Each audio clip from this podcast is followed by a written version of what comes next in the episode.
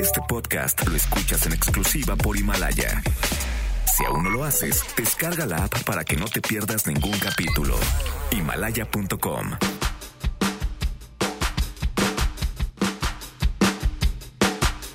¿Qué pasa en el hogar en estos días de aislamiento? ¿Cómo es la interacción entre las parejas y los hijos? Soy Wendy Figueroa de la Red Nacional de Refugios. Nos platicará sobre este tema es algo que existe en el país, que es algo que hemos eh, cuestionado, que estamos por muy por debajo de lo que realmente la situación de violencia exige en nuestro país.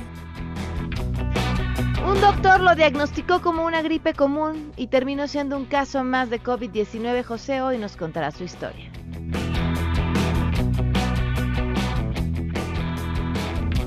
Tenemos buenas noticias y más. Quédense, así arrancamos a todo terreno. MBS Radio presenta A Todo Terreno con Pamela Cerdeira.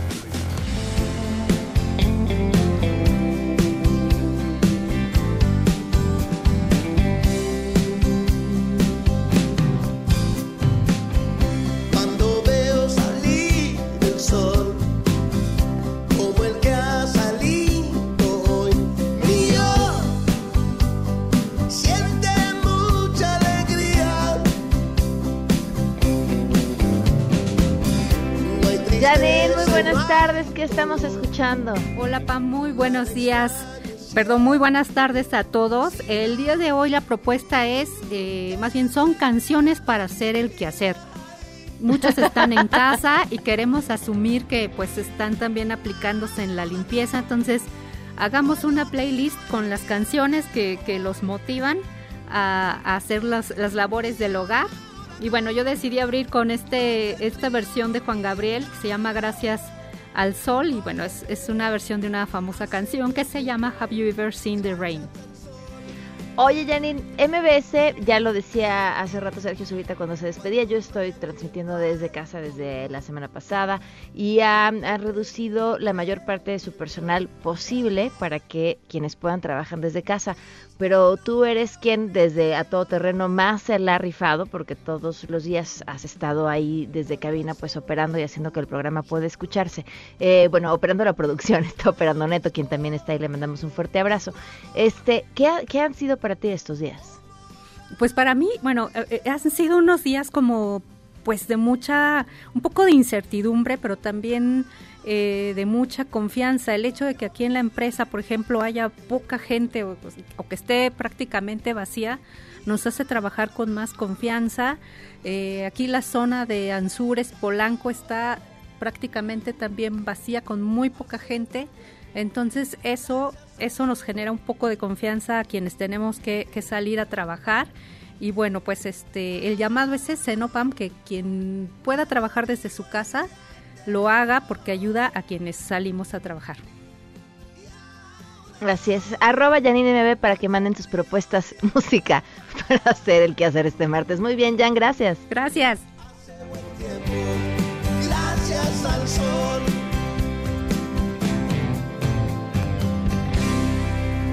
Yo no sé, yo creo que necesitaría el mismo tipo de música que necesito para aprenderme a la hora de hacer ejercicio. O sea, sería una playlist, podría usar prácticamente la misma. Gracias por acompañarnos en este martes 24 de marzo del 2020. Soy Pamela Cerdera, el teléfono en cabina 5166125, el número de WhatsApp 5533329585, a todoterreno arroba mbs.com, el correo electrónico, Twitter, Facebook e Instagram. Me encuentran como Pam Cerdeira. México entra ya de forma oficial en la fase 2 por coronavirus. Vale la pena mencionar que desde ayer la Organización Mundial de la Salud eh, dijo que ya México entraba en fase 2. Hasta hoy en, la mañanera fue que el gobierno lo dijo de forma oficial. ¿Qué quiere decir esta fase 2? Pues en realidad habla acerca de la forma en la que se dan los contagios. Por ejemplo, si César de Sangre Azteca, que venía de Italia, se hubiera contagiado, pues era un caso importado. Si César nos hubiera contagiado cualquiera de los que estábamos en el programa, nuestro caso tendría era relacionado con un caso importado. Pero cuando uno ya no puede saber de dónde vino, porque tú eh, enfermedad no tiene relación alguna con nadie que haya salido de viaje o tú no has salido de viaje. Entonces así es como se entra en esta fase 2. Toda la información y que implica estar en fase 2 nos lo comparte Rocío Méndez. Te escuchamos, Rocío. Muy buenas tardes.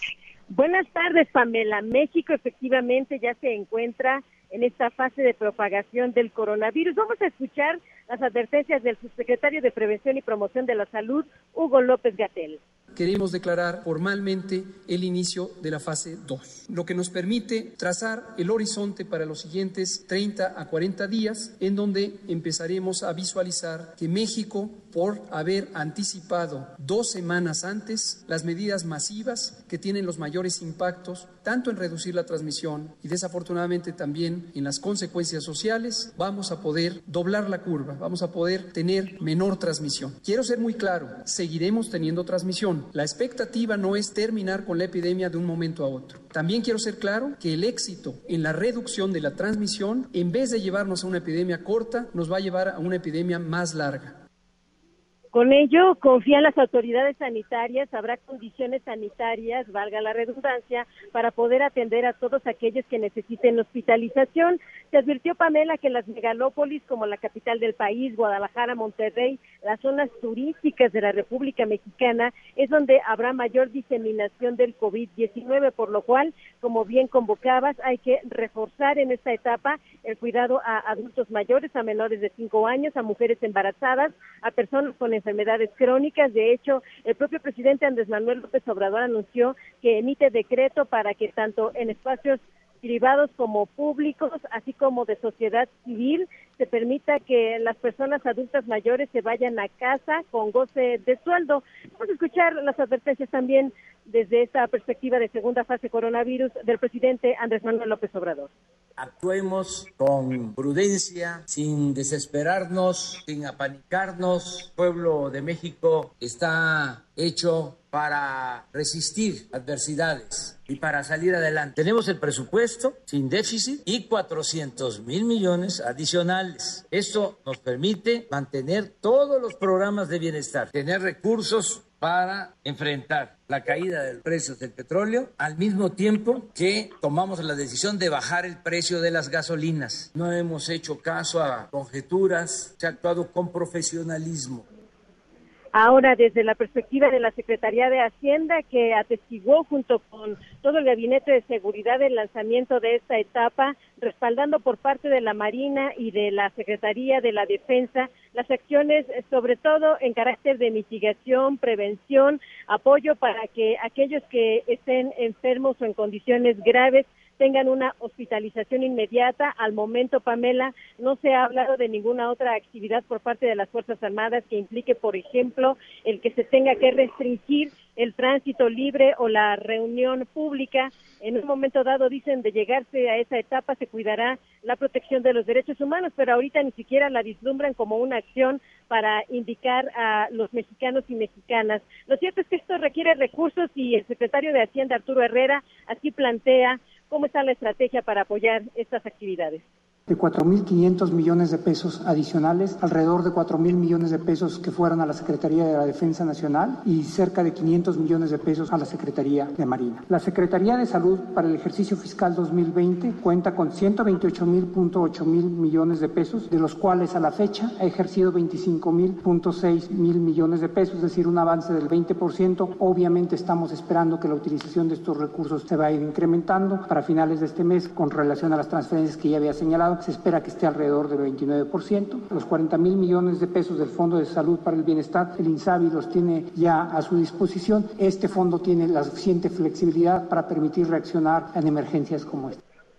Y de esta manera también el INSABI será el encargado de hacer llegar los recursos en manera oportuna a las 32 entidades federativas. Es el reporte al momento, Pamela. Oye, Rocío, eh, sé que no hubo espacio para las preguntas, pero me, no sé si explicaron este tema de suspender temporalmente eventos y reuniones de 100 personas.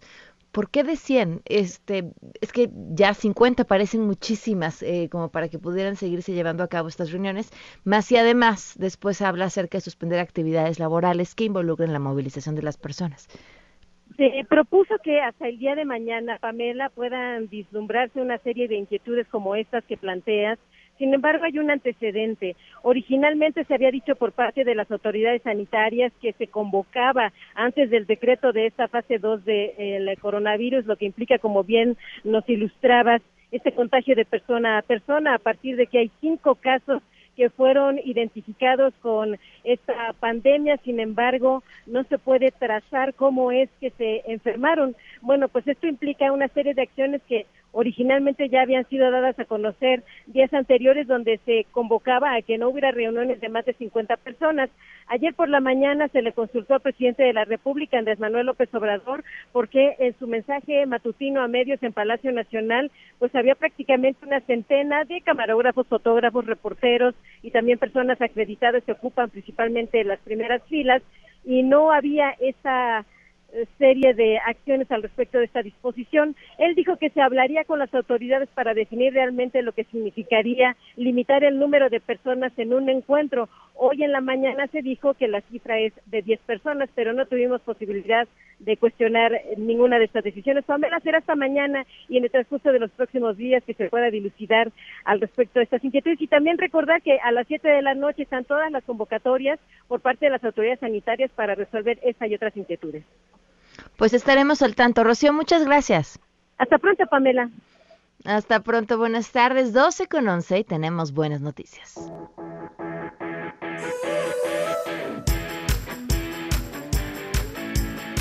Adrián Jiménez, cuéntanos las buenas noticias. Muy buenas tardes. Buenas tardes, Pamela Auditorio. Un saludo afectuoso. Pues desde este martes 24 de marzo, la UNAM ha puesto a disposición de su comunidad, el personal académico, trabajadores, estudiantes, el servicio de diagnóstico molecular para el coronavirus SARS-CoV-2, esto para detectar la enfermedad que causa el COVID-19 en el Centro Médico de Ciudad Universitaria. En un comunicado, la institución refirió que el número de citas estará limitado a 20 personas por día y las pruebas se efectuarán solo a quienes tengan una infección respiratoria. Detalló que las citas serán asignadas de acuerdo con el orden en que se reciban las llamadas a los teléfonos 55 56 22 01 97 55 55 54 05 87 y al celular 74 45 05 22 71. Esto en un horario de 9 a 15 horas de lunes a viernes.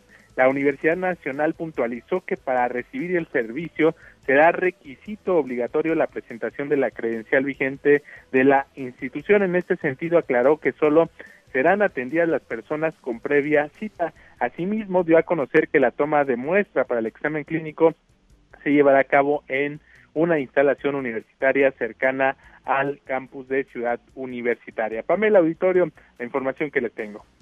Gracias, Adrián. Muy buenas tardes. Buenas tardes.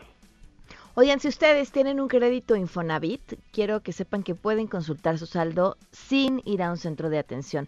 Esto lo pueden hacer gracias a mi cuenta Infonavit, que es la plataforma en internet del Infonavit, y ahí pueden también realizar otros trámites sin tener que salir de su casa, como precalificar, conocer los puntos que tienen para solicitar un crédito, adjuntar documentos para su trámite de crédito, dar seguimiento a solicitudes de crédito, actualizar sus datos de contrato y RFC. ¿Qué esperan? Ingresen a mi cuenta.infonavit.org.mx, se registran y es muy muy sencillo. Vamos a una pausa y volvemos a todo terreno.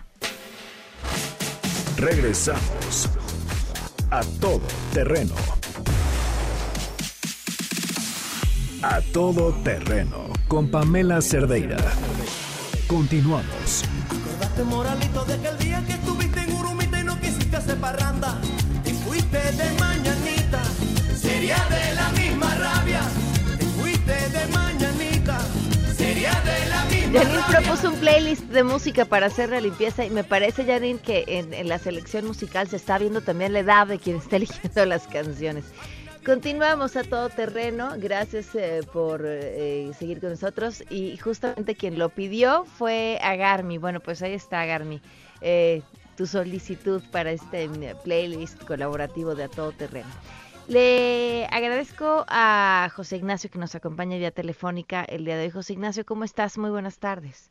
Hola Pamela, ¿cómo estás? Muy buenas tardes. He Todo leído con atención tu testimonio y, y creo que me parece muy importante compartirlo con el público. Eh, cuéntanos, ¿qué, ¿qué pasó? Bueno, yo este, regresé de un viaje y, es, y presenté los síntomas que ahora ya se saben mucho. Eh, fueron cuerpo cortado, dolor de cabeza, escalofríos y bueno, dolor de pecho. Yo no tuve tos, cosa que al principio se decía que era uno de los síntomas principales, pero yo no lo presenté. Y después, ya, ya que sentí que los síntomas eran un poco más fuertes, y cuando sale todo lo de la pandemia decretada por la OMS, pues me dio un poquito de miedo y fui a hacerme una prueba. Y fui al INER, porque en ese momento esto fue el 4 de marzo, yo, regresé el viaje y el 12 me fui a hacer la prueba. En el Inter tuve síntomas, fui a ver a un doctor eh, particular y, y, él me dijo que, venía, que me venía una gripa, pero que no era coronavirus y que estuviera tranquilo, que podía hacer mi vida y tal cual. Pero yo seguí con los síntomas, voy al INER a hacerme la prueba y cuando llego al INER las condiciones en ese momento, porque creo que ya han cambiado mucho, espero que hayan cambiado, no, eran, no siento que hayan sido las, correctas para prepararse para recibir una emergencia. Llego, eh, me hacen la prueba, eh, después de hacerme la prueba y pasar por muchos pasos en los que eh, uno de los uno de los principales riesgos del contagiado es que no lo sabe que lo puede estar dejando en cada superficie que toca. y, en, y el problema es que en el, en, el instituto este, del INER me mandan a nutrición y en nutrición, donde me hacen la prueba, para, para poder salir, pase salida, eh, sacar el pase salida, eh, pues, paso por muchísimos procesos, paso por llenar una pluma, con una pluma que usa todo mundo que entra al instituto, registrar mi entrada, mi salida, la dejo ahí, alguien más llega, la toma, después paso a una ventanilla, para, llegar a la ventanilla paso por la sala de espera de los visitantes y de los pacientes del instituto, después regreso, paso como dos veces ese proceso, lo cual pone en riesgo a la población más vulnerable, ¿no? que son pacientes o familiares que van a visitar a pacientes. Creo que esa parte estructural en el instituto en ese momento me dejó mucho que desear y sobre todo por el por el riesgo que, yo ponía a otras personas aunque en ese momento yo no sabía que estaba que estaba confirmado. Ya después se me confirma eh, para eso tuve que hacer varias llamadas y lograr hablar con la gente correcta porque no me habían contactado y, y al final ya de muchas llamadas y eso logro con la extensión correcta me dicen que estoy confirmado y bueno, y ahí eh, paso como una segunda etapa de ya saberlo, ¿no? Primero, pues, si te llega un poco miedo porque traes en tu cuerpo el virus que ha paralizado al mundo, ¿no? Y aunque yo sabía que estaba dentro de la población sana, no vulnerable, eh, te, llegan imágenes, te llegan todo y te preocupas un poco. Ya después te das cuenta que tus síntomas van a pasar y no, no es gran cosa para los que estamos sanos, que somos la mayoría. Y entonces tomo cuatro acciones ahí que se me hicieron importantes, que era primero saber qué hacer con mi familia, aislarme, y después avisar a los lugares a los que yo había estado yendo, este, en el trabajo, en, en la escuela de mis hijas, porque mis hijas habían convivido conmigo cuando yo no sabía que tenía el virus, y ellas habían ido a la escuela, luego avisar en el gimnasio y, después hablarle a mi doctor eh, para ver qué, tratamiento podía yo tener. Y al final esto lo normal es que se trate si dolores de cabeza, tomes paracetamol, eh, y meramente eh, para mejorar los síntomas, porque no hay una cura, ¿no? y aquí, bueno, el segundo o el tercer reacción que tiene todo esto fue que en diferentes lugares, por ejemplo en la escuela mis hijas, pues sí, una reacción buena y una a veces una no tan buena, porque al final yo creo que a veces nos gusta echarle la culpa a alguien de, lo que pasa. Eh, son los chinos los que provocaron el, virus, eh, son los que vienen viajando, es el vecino.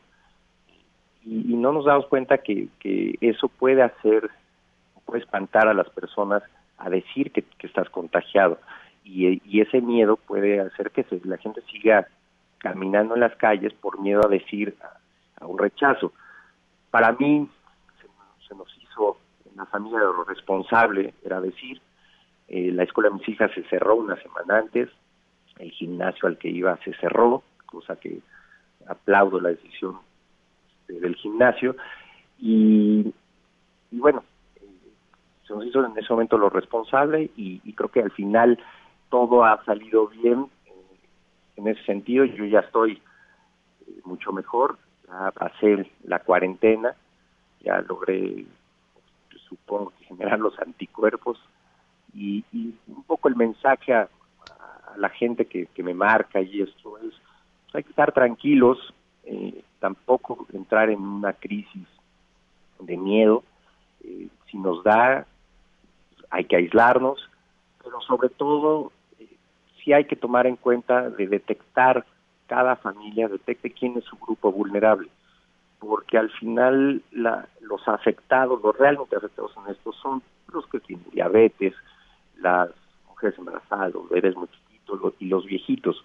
Entonces, pues, no encargarle a los abuelos, a los nietos ahorita, y, y cada uno detecte desde su propia trinchera cómo puede cuidar a su grupo vulnerable.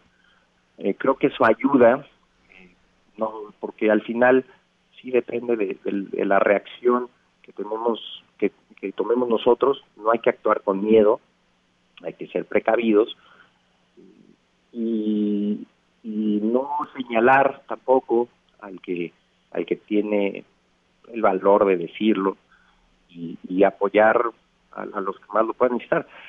No sabemos exactamente si las acciones o no del gobierno, no, no me gustaría entrar en esos temas, están correctas o no, el tiempo lo dirá, pero nosotros sí tenemos eh, dentro de nuestras capacidades lograr controlar al menos nuestro círculo cercano.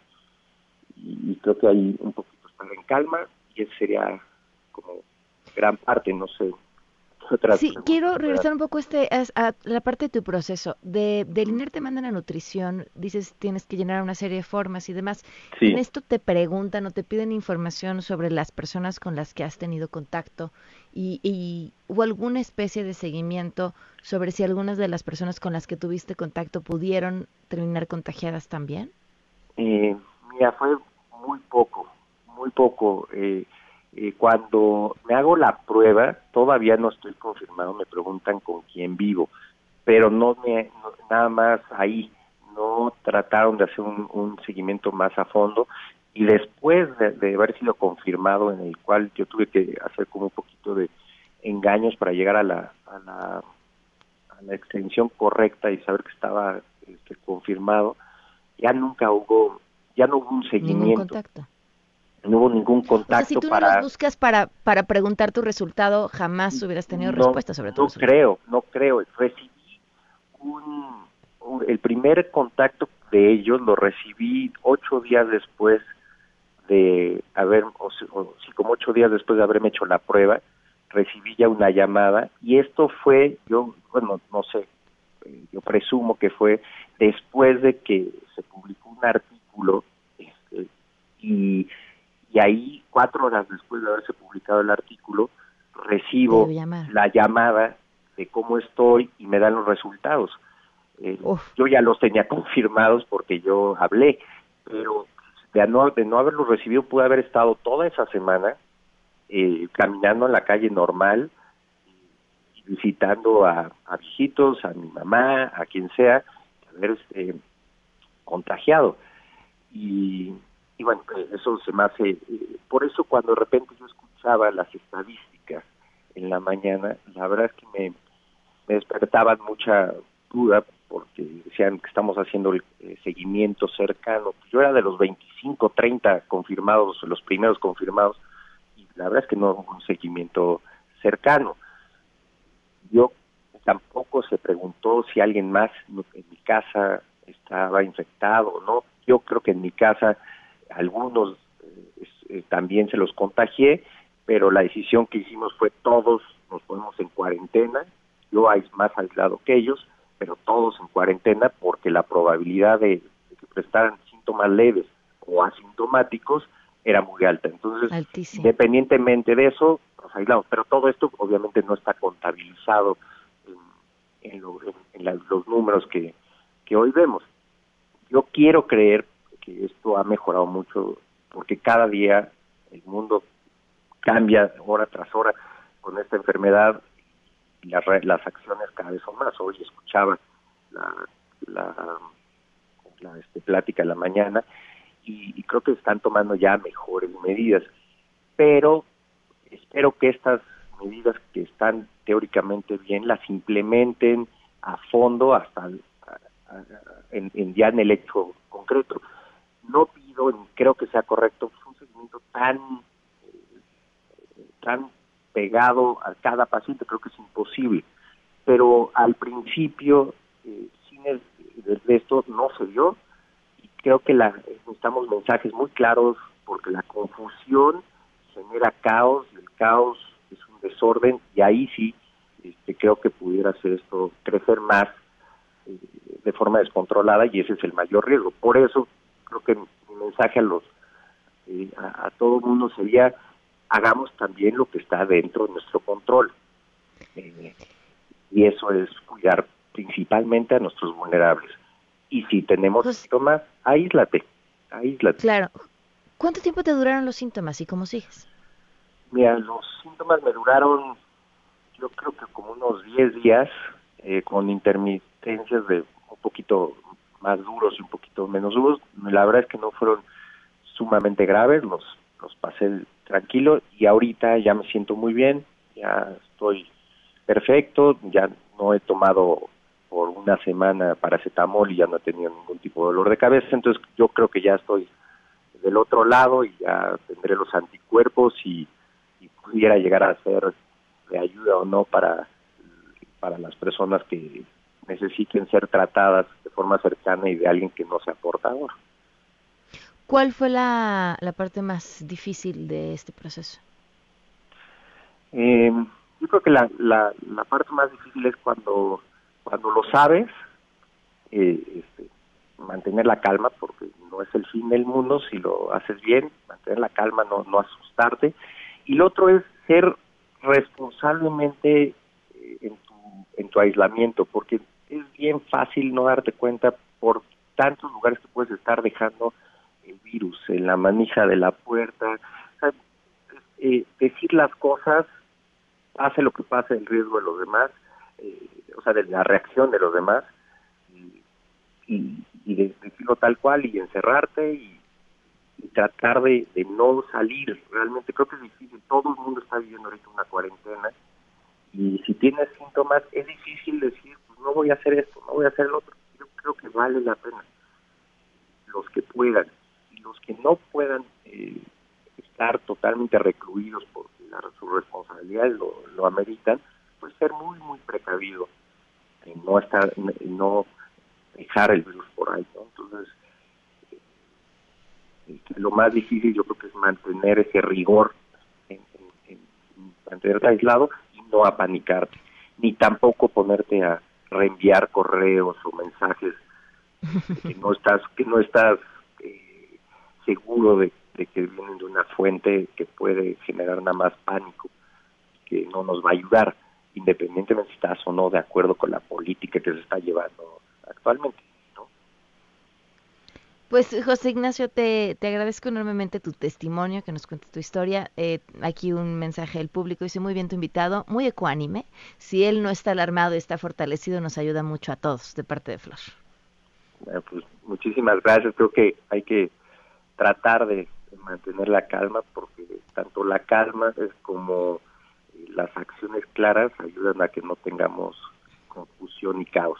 Y lo peor que nos puede pasar ahorita es caos. Ah, el otro punto, perdón, Pamela, que quiero aclarar es que tanto, o sea, el tiempo que yo fui, al INER o al Instituto de Nutrición, a los dos lugares donde para hacerme la prueba, la verdad es que las enfermeras, el personal y los doctores, todos muy bien, muy amables, etcétera. Creo que en ese momento no es un problema de gente, no es un problema personal, es un, problema estructural de preparación en su momento.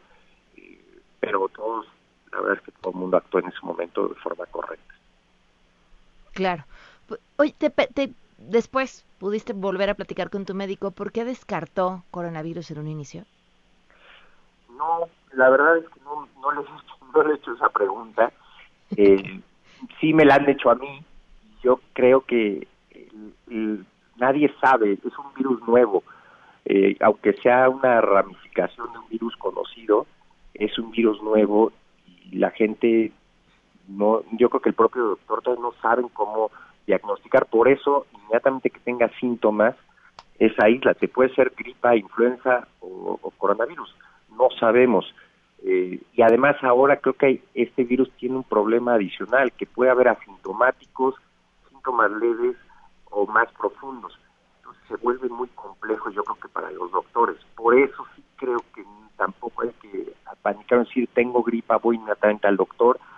Eh, si tienes síntomas, aíslate. Si no son graves, mantente aislado. Si ya lo sientes un poco más graves, pues sí, acércate a, tu doctor, acércate a una clínica ya. Creo que ahora hay más información de dónde se pueden hacer pruebas y tú así te haces una prueba. Muy bien, pues José Ignacio, en serio, muchísimas gracias por tu testimonio. No, me tome la gracia a todos y pues mucha suerte a todos. Hasta luego. Buenas tardes. José Ignacio Razo, de las primeras personas en el país que fue confirmado con coronavirus y bueno, pues compartiéndonos su testimonio. Y si bien decía reconocer el labor del personal médico y aquí desde el día de ayer hemos iniciado con un homenaje a aquellos que están pues en la primera línea de batalla. Desde la línea de combate, un homenaje a quienes cuidan nuestra salud.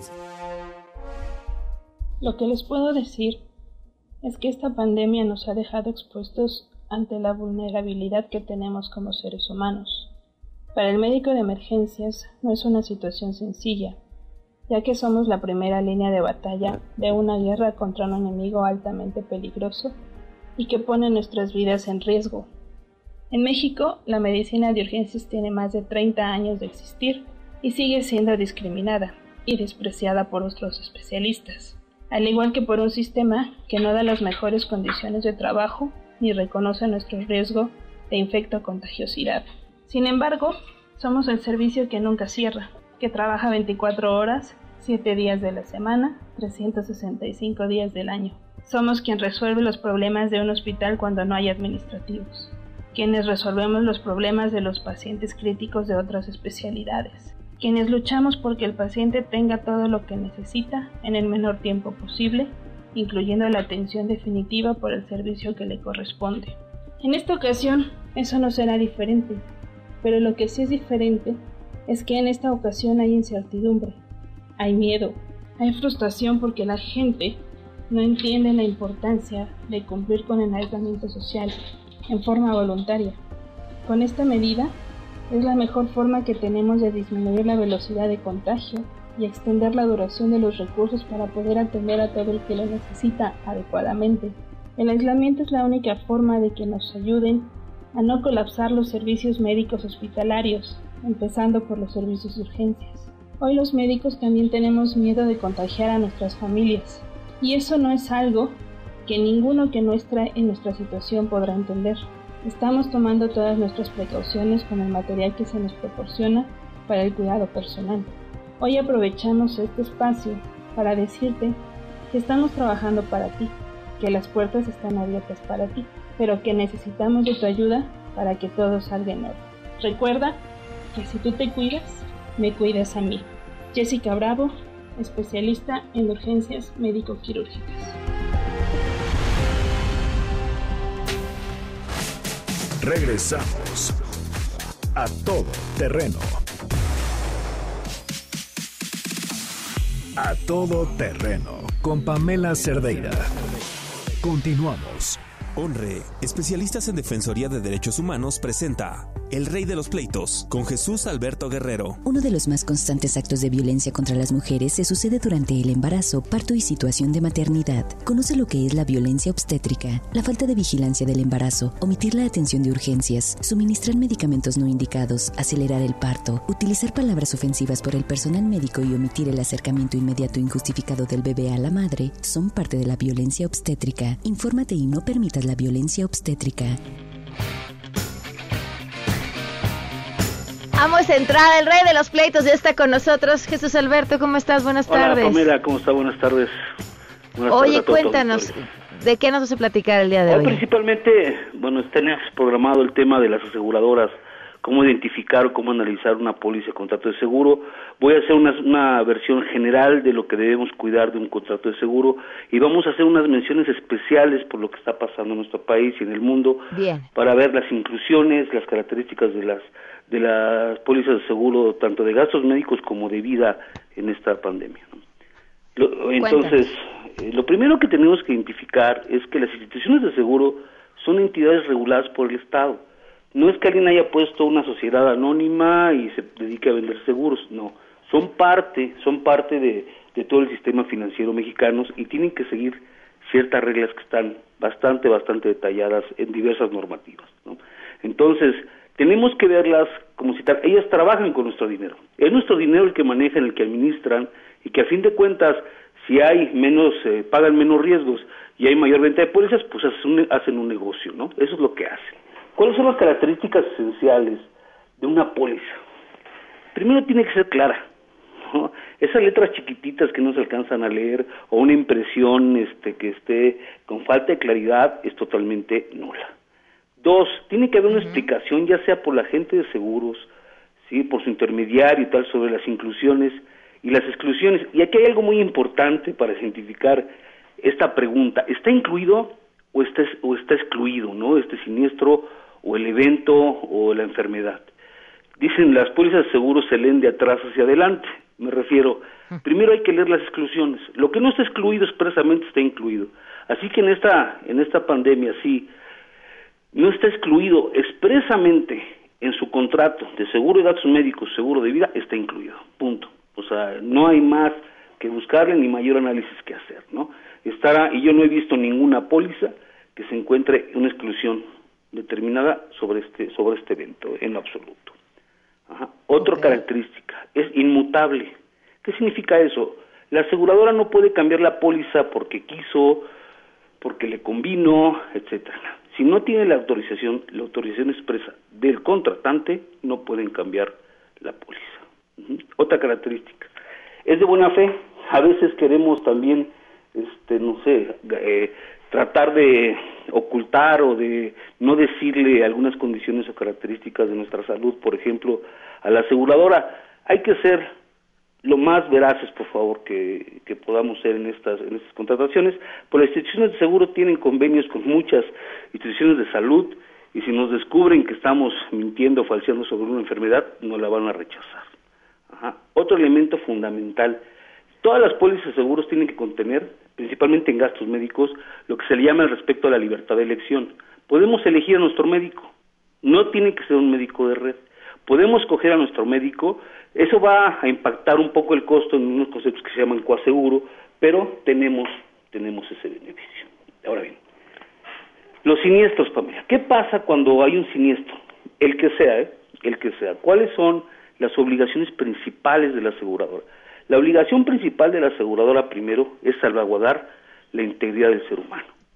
Es decir, si no tiene una exclusión clara, la aseguradora tiene que dar todos los elementos de atención médica idónea, de calidad y oportunidad, ¿sí? Para el asegurado, en forma inmediata, en forma inmediata y aportar todas las necesidades en la atención médica del afectado, ya sea el contratante o un tercero, porque cuando ah, contratamos una póliza de responsabilidad civil, por ejemplo, de, no sé, alguien atropella a alguien, ese tercero se vuelve parte del contrato de seguro.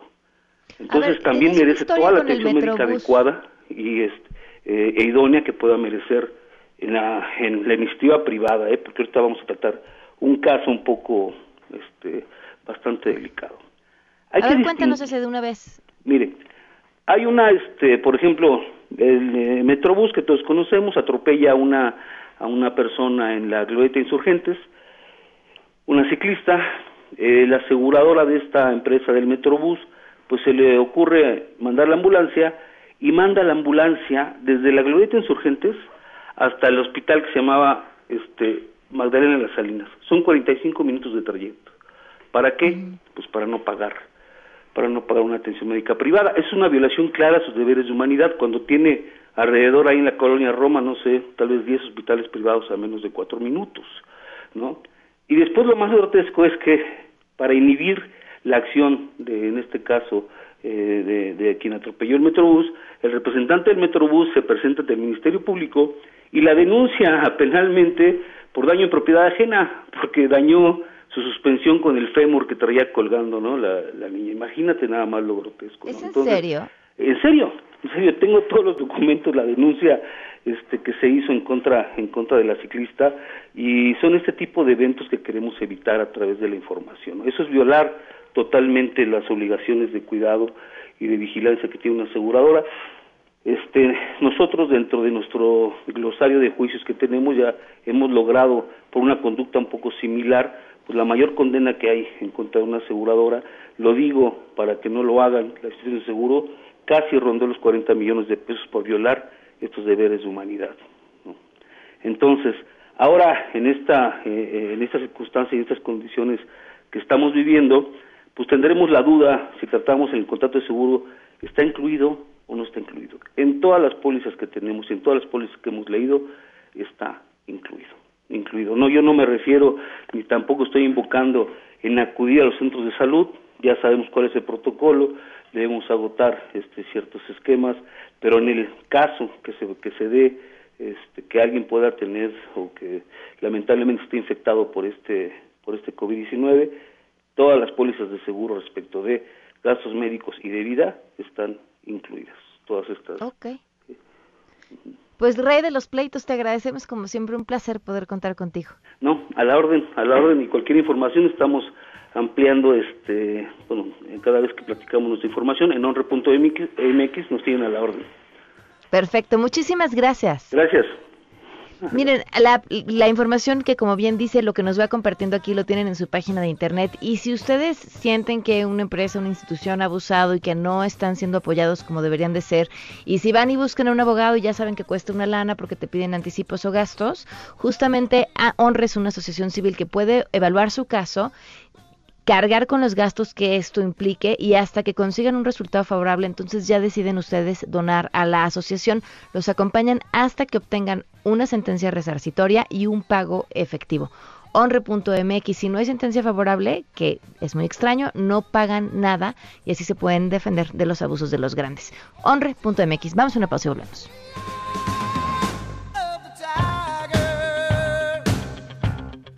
Honre, especialistas en Defensoría de Derechos Humanos, presentó El Rey de los Pleitos con Jesús Alberto Guerrero. Regresamos a todo terreno. A todo terreno con Pamela Cerdeira. Continuamos.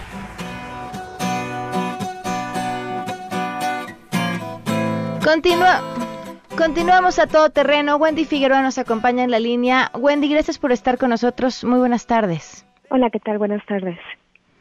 Wendy, hemos escuchado cómo eh, las medidas de aislamiento y, las mismas presiones que hoy se viven aumentan la violencia en contra de niños, niñas y mujeres. Este, desde la Red Nacional de Refugios, ¿qué consejos puedes darle al público que nos está escuchando? Pues mira, eh, primero eh, que sepan que no están solas. Tenemos dos líneas de atención telefónica una en la zona metropolitana y Ciudad de México, el 56749695 y la línea nacional que es el 800 822 4460. También vamos a activar una aplicación. Esta aplicación ya tiene un par de años que la sacamos en conjunto con otra organización de la sociedad civil. La estamos solamente adaptando para poner información también dentro de esta aplicación sobre qué hacer en casos de situaciones de riesgo por violencia. Hay planes de seguridad también implementados en esta aplicación y tres números de contacto que las mujeres pueden tener justamente para mensajes de texto cuando hay una situación de, de, riesgo, Pamela. Es muy importante que sepamos todas las mujeres que necesitamos empezar a fortalecer nuestras redes de apoyo y solidaridad entre nosotras mismas y que si ahorita, antes de que se decrete la fase 3, que implicaría ya no tener tránsito ni estar, eh, estar en cuarentena al 100%, solicitamos que si tienen señales de situaciones de riesgo de violencia, nos contacten antes de que el evento violento se desencadene y poder buscar si tienen redes de apoyo familiares, amistades o bien si requieren ingresar a un refugio esto es súper importante, recordando que las situaciones de violencia pues se pueden incrementar ante el tiempo de convivir con sus agresores. ¿Cuáles son esas señales de alerta a las que tendrían que estar atentas? Una de ellas es que desde ahorita, en este momento, ya hayan recibido eh, mensajes de parte de sus agresores como frases de que bueno que vas a estar en casa para que entonces te pongas a hacer lo que te corresponde, ahora te vas a dar cuenta de lo importante que es la familia, o que bueno que ya no vas a salir para que no me estés engañando. Estos son mensajes que ya ahorita nos han compartido muchas mujeres en nuestras orientaciones que estamos brindando, o bien situación de una historia de violencia constante, que estos ya lo han vivido ellas y que por ende es muy importante que no minimicen que el aislamiento va a generar mayores situaciones situaciones de estrés y el evento va a desencadenarse. Por eso pedimos que estén atentas a estas situaciones, que incluso si ellas consideran que están en una situación así y tienen la posibilidad de irse a esta cuarentena en algún otro espacio familiar o amistad, que lo hagan, que no esperen a que el evento violento se presente. Y otra de las señales es precisamente que haya eh, consumo de adicciones dentro de la relación de pareja, porque esto obviamente en un encierro puede incrementar la situación de riesgo. ¿Nos recuerdas los números, Wendy, por favor? Claro que sí, es el 56749695 y el 800 822 4460, también nuestras redes sociales, Red Nacional de Refugios, AC para Facebook, para Twitter, arroba RNR oficial. Nos pueden contactar, estamos las 24 horas todo el año. Y aprovechar también algo súper importante, un mensaje a la Secretaría de Hacienda y Crédito Público para que podamos seguir dando atención. Pamela, necesitamos presupuesto. Al día de hoy no se ha liberado el presupuesto para refugios. Sabemos que los refugios previenen feminicidios y hoy día son los únicos, únicos espacios que no han cerrado, que no estamos en cuarentena, que estamos dando atención y es urgente y prioritario que se libere el presupuesto para que podamos continuar protegiendo y previniendo feminicidios. ¿Cuándo se liberaban regularmente, Wendy? ¿En qué fecha? Tendría que haberse ya presentado a más tardar el 20 de marzo los lineamientos, que es, ojo, una parte solamente para acceder y presentar nuestros proyectos y después el proceso de revisión de proyectos y de asignación de presupuestos. Es decir, la contingencia de la violencia contra las mujeres es una pandemia que llevamos años en México, que tiene que ser atendida con presupuesto efectivo, puntual y bueno, se está invisibilizando ante este tema del coronavirus, que ambos son importantes, pero que hasta hoy día pues los espacios de refugio estamos conteniendo, acompañando y ya pasó tiempo y no tenemos información. Lo que sabemos es que está atorado en Hacienda porque no le ha quedado claro a Hacienda la importancia del papel de de los refugios en el tema de la salud y seguridad integral de las personas y mujeres. Hay una gran cantidad de personas, niños y niñas que están dentro de los refugios que no podemos detener la atención y también profesionistas que les acompañen. Aproximadamente hay 40 personas en cada refugio. Estamos hablando que hay en promedio 70 refugios en el país. Es grave la situación, la emergencia, y por eso aprovecho tu importante espacio para que Hacienda libere el presupuesto y que no ponga en riesgo la vida y seguridad de cientos de familias. Wendy, retomamos el tema después. Te agradezco mucho que nos hayas acompañado. Gracias a ti, bonita tarde. Buenas tardes, nos vamos. Se quedan en mesa para todos. Nos escuchamos mañana a todo terreno. No me tiraste sifón y estallaron los vidrios de mi corazón. MBS Radio presentó a Pamela Cerdeira en A Todo Terreno. Te esperamos en la siguiente emisión, A Todo Terreno, donde la noticia eres tú. Este podcast lo escuchas en exclusiva por Himalaya. Si aún no lo haces, descarga la app para que no te pierdas ningún capítulo. Himalaya.com